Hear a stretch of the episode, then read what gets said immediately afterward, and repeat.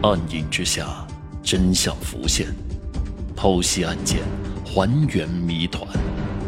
欢迎收听《大案实录》第十一案：一百台监控下的密室谋杀。这里是一片富人居住的别墅区，几十幢独栋别墅四周种着高高的梧桐树。半夜，一栋别墅忽然燃起了熊熊大火。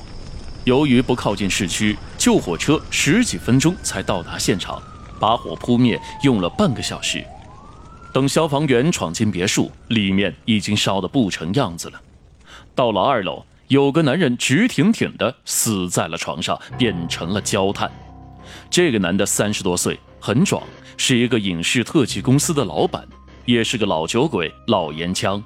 初步怀疑这人是不是喝了酒，在床上抽烟，然后引发了火灾。但很快警察就推翻了这一论证。这个男人是直挺挺地躺在床上，毫无挣扎。按理来说，发生了这么大的火灾，他肯定会醒来，会痛的，不可能就这样一动不动地躺着。接着，法医在验尸后发现了蹊跷的地方。这个男的是死于突发性心脏停止跳动，在他的呼吸道、肺里并没有发现大量的浓烟。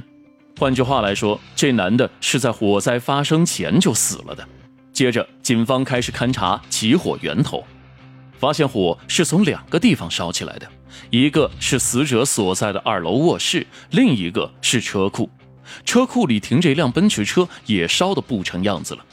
正是由于双重火源，所以让这栋别墅的火势非常的大，且不受控制。这样说来，这个男人的死就不是意外了，有人故意杀人再放火，放火的目的就是毁灭证据。这个案件是发生在别墅区，四处都有监控，警方调取了监控录像后，还原了案件的原貌。晚上一点，男子驾车回到别墅。根据监控和门口保安的描述，当时车上就男子一人，他的举止神态清醒，不像是喝过酒的样子，还笑着分了保安一根中华香烟。一点零二分，男子把车开到了车库。一点四十分，别墅起火。在此期间，并没有可疑人出现在别墅的四周，也没有人从别墅里出来。别墅内部是没有监控录像的。没有人知道，从一点零二分到一点四十分的这三十八分钟，别墅里究竟发生了什么？十分钟后，一个巡逻的保安发现了火势，报了警。又过了几十分钟，消防车赶到，在灭火的过程中，也没有可疑人从别墅里面逃出来。换句话来说，如果这个案件不是男子自杀后放火，不是意外，那就变成了不可思议的完美密室杀人案。由于发生火灾后，别墅内到处是水，加上消防员破门，所以现场的物证全毁了，无法提取到有价值的指纹等等一些线索。以上种种为这宗诡异的火灾案蒙上了重重谜团。但这不可能是自杀，因为发现了两个起火点。一个自杀的男人只要死在床上就行了，没必要烧车吧？当想到这一点的时候，警察突然有了一个大胆的猜想。对，这不是密室，而这个男的也不是独自驾车回来的。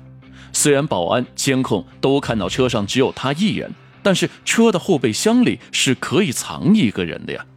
也就是说，如果凶手事先藏在车的后备箱里，进入车库后，等男子上了楼，凶手从后备箱出来，杀了男子，再放火烧车、烧房，就能制造这完美的密室杀人了。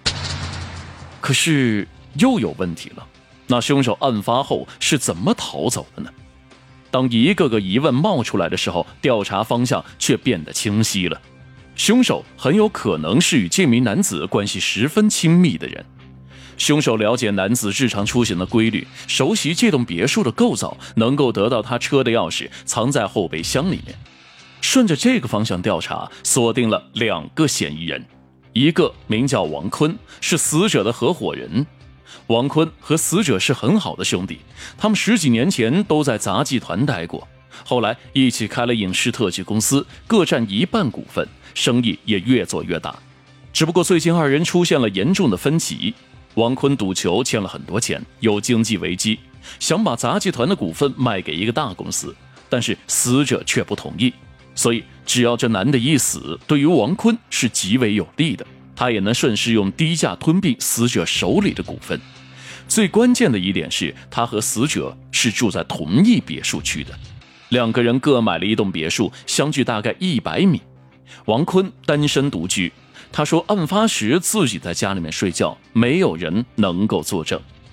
而另一位嫌疑人是死者的老婆，名字叫陈丽。陈丽和死者最近在闹离婚，所以两人分开住了。陈丽住在市区的一个小公寓里面。在案发时，陈丽说自己在公寓里很早就睡了。陈丽住的小公寓是老房子，四周都没有监控，无法证明她是不是在家里。这两人都没有时间证人。不过陈丽的嫌疑比较小，因为她人很瘦，比较矮，力气也不大。根据判断，死者回家的时候是神志清醒的，死者也很强壮。程丽就算是躲在轿车里面到了别墅，他也没有办法有足够的体力拍晕打死死者。